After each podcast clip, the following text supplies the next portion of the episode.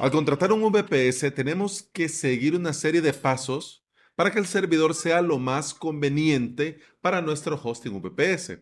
Por ejemplo, el sistema operativo, los cores de procesador, los gigas de RAM, el espacio de disco, la IPv4, la IPv6, la llave SSH y la localización.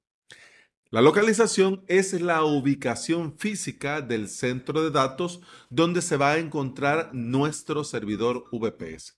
En Latinoamérica tenemos un poco de tema con esto, porque la gran mayoría de proveedores tienen disponible en su mayoría Estados Unidos, Canadá, Alemania, Finlandia, Francia, Reino Unido. Y muy pocos tienen, por ejemplo, eh, México y Brasil. Muy pocos, porque sí lo hay proveedores que te ofrecen servidores con ubicación, con localización, con data center en México y Brasil. Pero son muy pocos y muy pocos en otros países de Latinoamérica. ¿Y en qué nos afecta esto a la hora de contratar nuestro VPS para montarnos nuestro hosting VPS?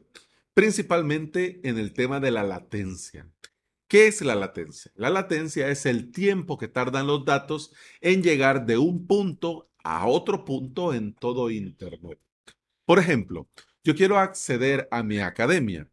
Mi servidor, el que tengo contratado y en el que tengo dentro mi academia vps.com, el servidor está en una localización, en un data center, en un centro de datos en Alemania. La distancia física de mi computadora a la del centro de datos donde está mi servidor se verá reflejada con una latencia muy alta.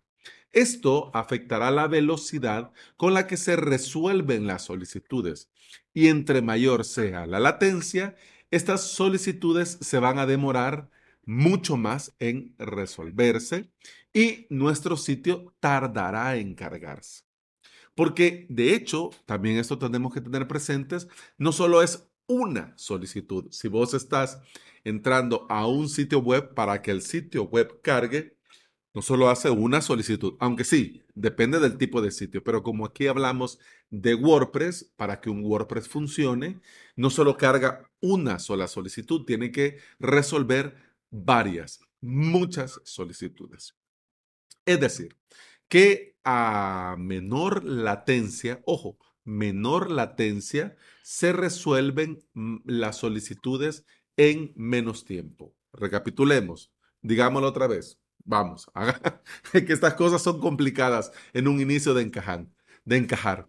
Menor latencia, se resuelven las solicitudes en menos tiempo. Al resolverse las solicitudes en menos tiempo, es que nuestro WordPress cargará mucho más rápido. Es decir, que ahora te lo estoy poniendo, digamos, en el mejor de los escenarios, en el que mi público objetivo está en Alemania y yo tengo contratado eh, un VPS en Alemania. Por lo tanto, como hay poca latencia, una latencia muy baja, entonces todas las solicitudes se van a resolver en menos tiempo y esto ¿Cuál va a ser el resultado que nosotros vamos a poder apreciar? Que la web, mira, va a cargar en un PIS Plus. Así como cuando estás desarrollando, eh, trabajando en un WordPress en local. Como no tenés que estarte conectando a un servidor remoto, todo te carga de maravilla. Pum, pam, pim, pum, pam, pam. Ajá, pero ya cuando lo subís, ahí vienen los sustos y los disgustos. Para tener una latencia baja, idealmente, ojo, Idealmente deberíamos contratar nuestro VPS en la ubicación correcta. ¿Y cuál es esa ubicación correcta? La ubicación correcta es donde se encuentra la fuente de tu tráfico. Por eso te decía hace un momento, si por ejemplo mi público objetivo está en, eh, está en Francia, entonces la ubicación correcta, ideal, idílica, perfecta, sería Francia. Es decir, que la gente que visita tu WordPress, los clientes que compran en tu tienda, los alumnos que miran tus cursos, ¿dónde están? Estas son las preguntas que nos tenemos que hacer nosotros para saber cuál es la ubicación correcta. ¿Dónde están? de dónde viene el tráfico, de, desde dónde se conecta la gente que visita mi WordPress. Si están en España, pues te conviene, te vendría muy bien contratar en proveedores con centro de datos en países de la Unión Europea, países europeos en general. Pero si estás en Latinoamérica, tus clientes, tu tráfico, tu fuente de tráfico están en Latinoamérica, pues bueno, mm, aquí nos toca contratar inevitablemente en Estados Unidos. Pero claro, cualquiera se preguntaría, pero mira, si yo estoy hasta aquí a la punta de Chile, en el punto más sur de Chile y contrato en Estados Unidos o en Canadá, mira que, o sea, la latencia va a ser muy alta y todo esto va a ir muy lento. ¿Sí? Pues sí, pero en Latinoamérica estamos como estamos. Y ahora viene la pregunta del millón.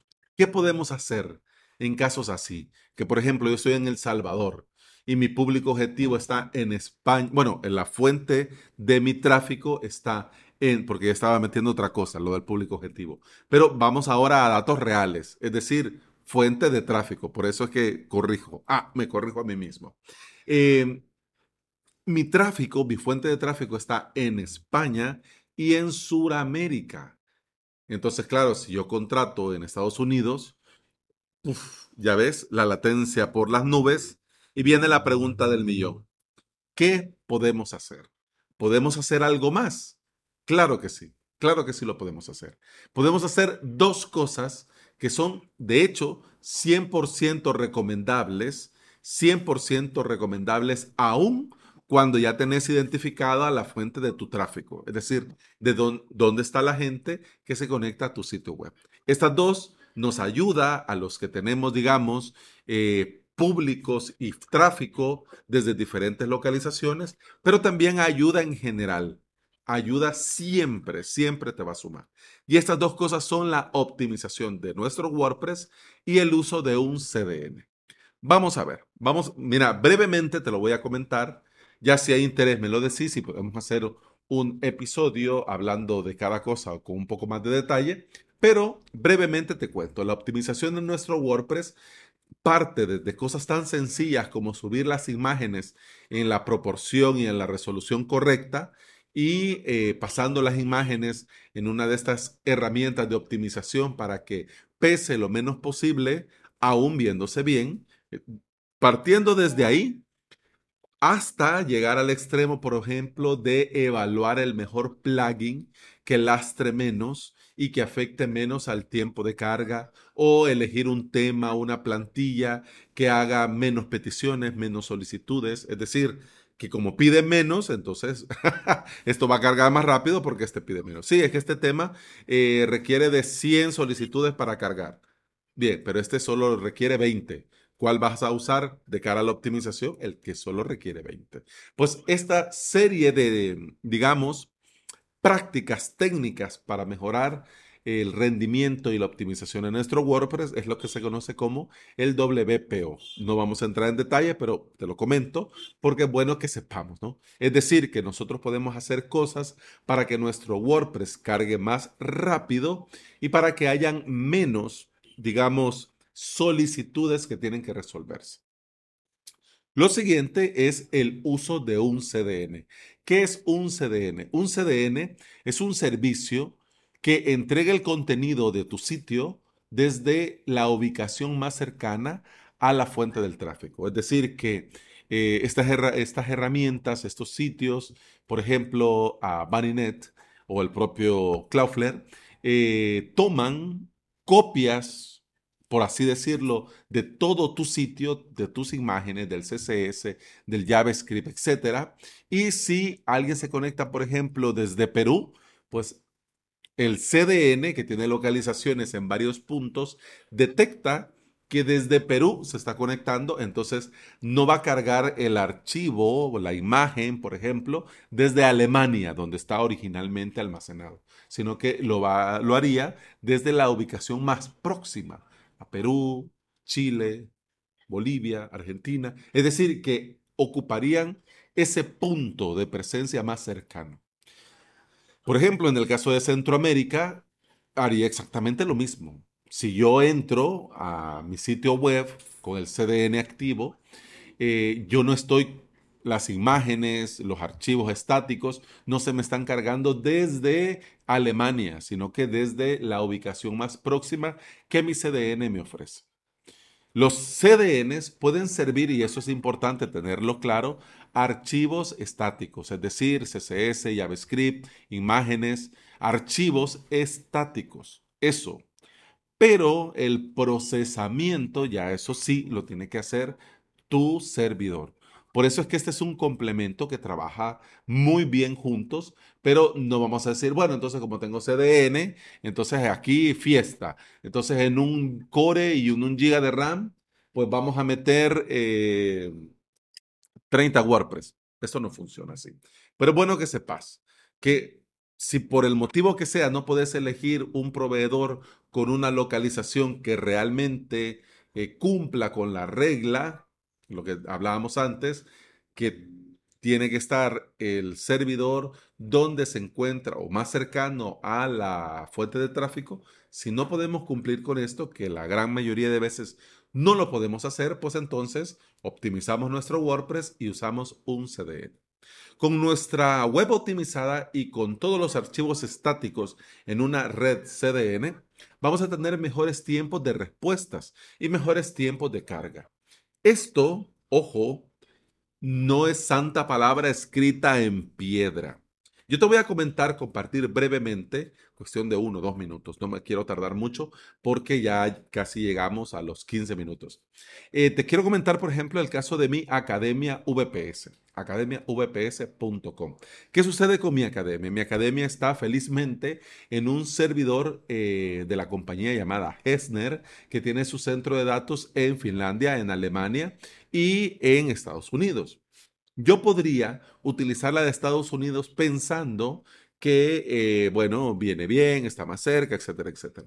Pero como te comentaba antes, por lo menos el tráfico en su gran mayoría viene de España. Y de hecho, además del tráfico, la, digamos, el 70, 75% de los suscriptores son españoles.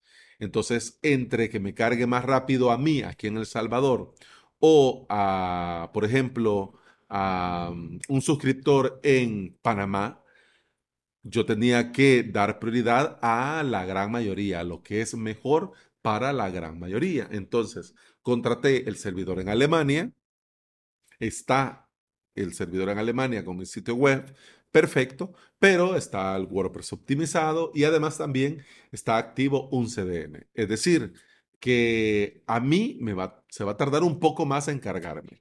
Pero si estás en España, te va a cargar mucho más rápido porque estás cerca del centro de datos físicamente. ¿Ok? Entonces, con estas cosas, ¿por qué te lo quiero comentar y por qué quiero ya cerrar el episodio con esto? Con esto no tenemos que sufrir, porque muchos están en un proveedor malo, con un montón de carencias, pero es que sí, es que tiene centro de datos aquí en México, en, Brasil, entonces me conviene, etc. Pues no, podés perfectamente elegir, digamos, lo estándar y además utilizar estas recomendaciones, la optimización y el CDN. La teoría nos dice que si nuestro tráfico viene, por ejemplo, de Costa Rica, debemos buscar un proveedor con centro de datos en Costa Rica. Pero como hemos estado hablando, esto es complicado porque no existen grandes proveedores con centro de datos en cada uno de los países. ¿Qué nos toca? Y con esto cerramos, nos toca elegir, optimizar y añadir un CDN. Y bueno, hemos terminado el episodio 759 de Implementador WordPress y VPS. Se despide de vos Alex Ábalos, yo soy formador y especialista en servidores y paneles de control que son usados para crear y administrar hosting VPS. Me puedes encontrar en avalos.sv donde vas a tener los enlaces a mi academia online y a mi servicio de alojamiento. Te invito a volver y escuchar otro episodio porque en este podcast no solamente te hablo de eh, latencias y movidas de centro de datos, sino que te hablo también de WordPress, de hosting VPS, de emprendimiento y del día a día al trabajar online. Muchas gracias por acompañarme y escucarme. Continuamos en el próximo episodio. Hasta mañana. Salud.